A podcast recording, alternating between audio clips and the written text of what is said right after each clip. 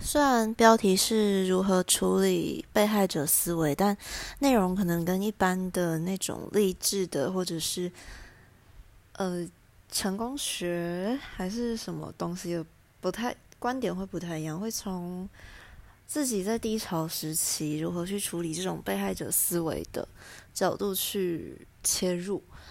嗯，首先就是我认为被害者思维没有不对，毕竟身为被害者。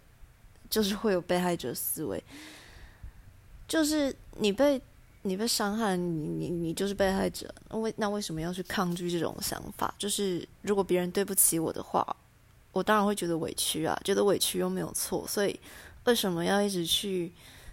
就是为什么很多就是很多主流的声音都会说：“哦，你不可以有被害者思维，你不要觉得别人都在害你。”我觉得啊，如果真的被害的话，就就真的是。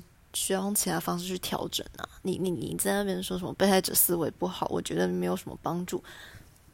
所以我接下来是会分享一下我自己在低潮时期的思维调整。就是我认为，生命中有三件事应该是被视为理所应当。第一就是痛苦，诗歌之美是由切身之痛淬炼而成。不痛苦，就很难做出好文章或写出好音乐。这种痛像是一把钥匙，经历过痛，才能找到一些事情的答案；经历过苦，才能成长与蜕变。幼蝉在地底发育六年，经历过蜕壳的剧痛，才得以成年繁衍。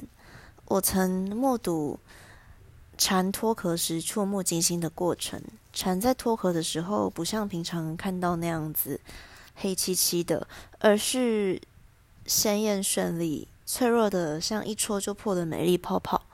结果那只蝉没有成功脱壳就死了。它在地底漫长的蛰伏了六年，经历过痛苦的脱壳的过程。它只是为了一个无憾的夏天，就是无憾。痛苦和美是绑在一起的，那样的费力挣扎、铤而走险，让我理解为什么盛夏白日里蝉要死命的咆哮，因为那是胜利的号角，它是提醒人们要把握时光的警钟。蝉吵归吵，但嘈杂背后的辛酸令我敬畏。蝉如果没有死，我的体悟可能不会那么深，但那一只蝉死掉了。让我明白什么叫无憾，还有什么叫痛苦是生命的本质。第二个应该被视为生命中的理所当然的是霉运，就是嗯，可能我们生下来就是为了还债的吧。就是遇到倒霉的事情，我们应该要就是尽量去让自己宽慰一点。如果要安慰自己的话，就想嗯。人生不如意是十之八九，这些不如意甚至会带来焦虑和忧郁，怨天尤人，觉得上天在恶整自己，这些都是正常的心理反应。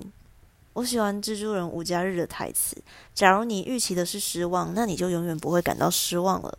If you expect disappointment, then you can never really be disappointed。”反过来想，上天就是要有意恶整我们，所以今天。假如没有遇到什么倒霉的事情，反而要谢谢老天爷，这可以顺便解决那种患得患失的想法。有些人会在自己感到幸运或幸福的时候，突然觉得很惶恐、害怕等等，就会失去快乐，而后灾难降临。换个角度想，好运就是在占命运的便宜，倒霉是为了挡更大的灾难，或是迎接之后的好运。我自己是都这样想了。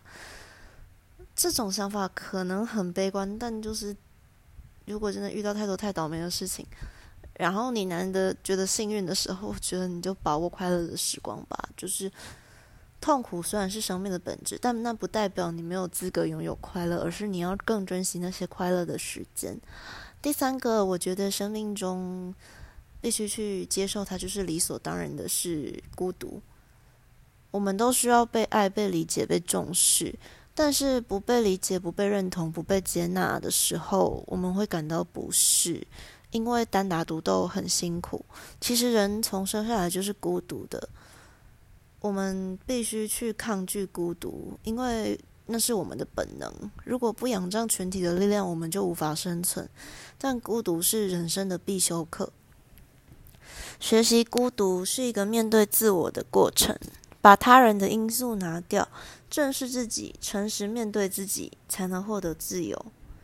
痛苦、霉运和孤独，假如我们把这些烂东西视为理所当然，会少花很多时间在反抗现实和抱怨上面，心态会好很多，也能更懂得珍惜一切美好。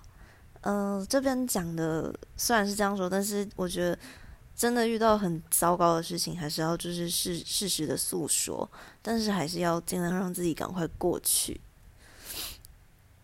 嗯，我如今的这些价值观是在我低潮时期养成的。假如有人就是无法同理或者是认同我的观点的话，那可能表示你们的人生到目前为止都过得很幸福吧。那这样很好，希望你们可以一直幸福下去。或者是如果你们太乐观，然后觉得我太悲观的话，我只是想要强调，今天分享的都只是我低潮期的时候让自己比较好过一点的方式，希望能帮助到真正需要帮助，然后处于低潮走不出来的人。大概这样。